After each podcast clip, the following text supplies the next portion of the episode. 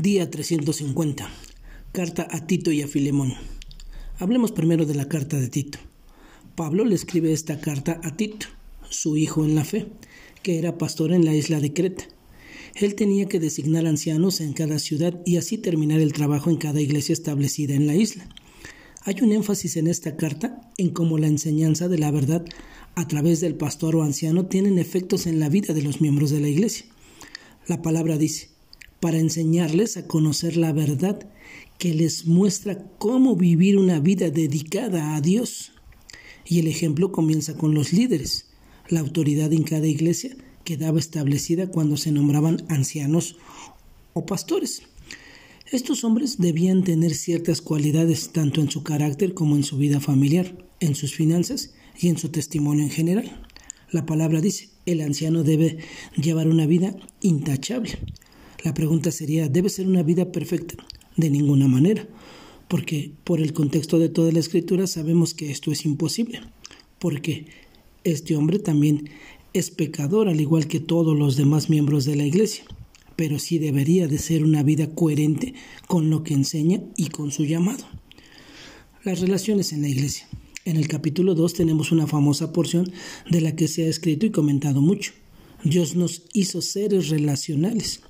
Él no quiere que vivamos vidas aisladas, individualistas, sino que relacionemos dentro de la familia de la fe. Él nos salva de manera individual y nos inserta en una iglesia local que es nuestra comunidad. Pablo le dice a Tito que debe predicarle la sana enseñanza de la palabra de Dios. Y luego los hombres mayores y jóvenes, las mujeres mayores y jóvenes, los esclavos y los amos, todos los integrantes de la iglesia debían poder relacionarse entre sí y vivir esa enseñanza en sus vidas diarias. ¿Cómo lo harían? También nos lo dice y nos pone un ejemplo, que sería a través de la relación. Por ejemplo, las mujeres mayores enseñarían a las jóvenes. Los dos grupos deberían anhelar todas estas cualidades. Unas las iban a enseñar y las otras debían desear aprender y llegar a ser las ancianas que modelarían estas cualidades para pasarlas a una nueva generación. Las buenas obras. La gracia de Dios que nos salva debe producir un tipo de vida distinta, un aborrecimiento por la vida pasada y un anhelo por hacer buenas obras.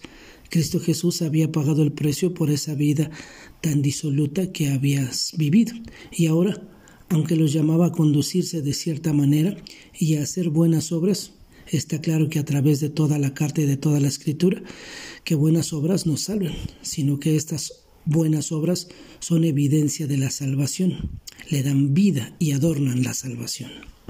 Carta a Filemón. Esta pequeña carta tan personal del apóstol Pablo a su amigo y hermano Filemón fue escrita mientras estaba encarcelado en Roma. Filemón quien vivía en Colosas, era amigo y hermano, se había convertido bajo el ministerio de Pablo. Onésimo era esclavo de Filemón, había huido de su amo y había llegado a Roma. De manera providencial, estando ahí, escucha la predicación de Pablo y se convierte al Evangelio. Ahora Onésimo es un hermano comprado con la sangre de Cristo. Pablo comienza una relación de discipulado con Onésimo y se crean entre ellos lazos de amor fraternal. Un día, no sabemos cómo, Pablo se entera de que Onésimo es el esclavo fugitivo de su amigo Filemón. Había un problema que resolver entre estos hermanos, y Pablo entonces le escribe a Filemón para que reciba y perdone a su esclavo fugitivo, ahora hermano en la fe.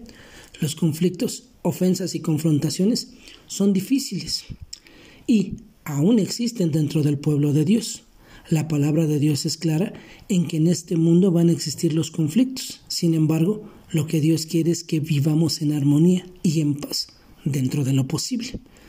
Aunque la carta era dirigida a Filemón y a su familia, Pablo incluye a toda la iglesia. Entre los destinatarios, probablemente muchos conocían a Onésimo, y Pablo quería hacer más fácil la restauración de Onésimo frente a todos. Con esto lograría varias cosas evitaba el chisme, ayudaba a Onésimo a pedir perdón y a recibir el perdón, y constreñía a Filemón a otorgar el perdón. Pablo menciona su petición, te ruego por mi hijo Onésimo. Onésimo significa útil. Mira, Filemón, tú y yo sabemos que Onésimo ha sido un inútil, pero ahora ha llegado a Cristo es nuestro hermano y ahora por primera vez nos es útil. Recíbele como a mí mismo. Yo te lo he vuelto a enviar en persona. Con Onésimo va mi propio corazón. Recíbelo como a mí mismo. ¿Cómo recibiría Filemón a Pablo? ¿Qué hospitalidad le mostraría? Filemón, el que te robó, el que te lastimó, recíbelo como me recibirías a mí, porque Él es tu hermano, que Cristo lavó con su sangre, y así Cristo te perdona a ti. Pablo está pidiendo que Filemón vaya una milla extra y que conforte a Onésimo. Este tenía que llegar a confesar y pedir perdón. Él sabía que debía someterse a su amo aunque lo maltratara. Pablo anima a Filemón a mostrar el perdón divino. Ámalo, abrázalo, líbralo de la vergüenza. Mientras más grande la ofensa, más grande la oportunidad de mostrar el perdón divino. Dios es un Dios perdonador que perdona la iniquidad, la rebelión y el pecado. Amémonos unos a otros. Que tengas un excelente día y que Dios te bendiga.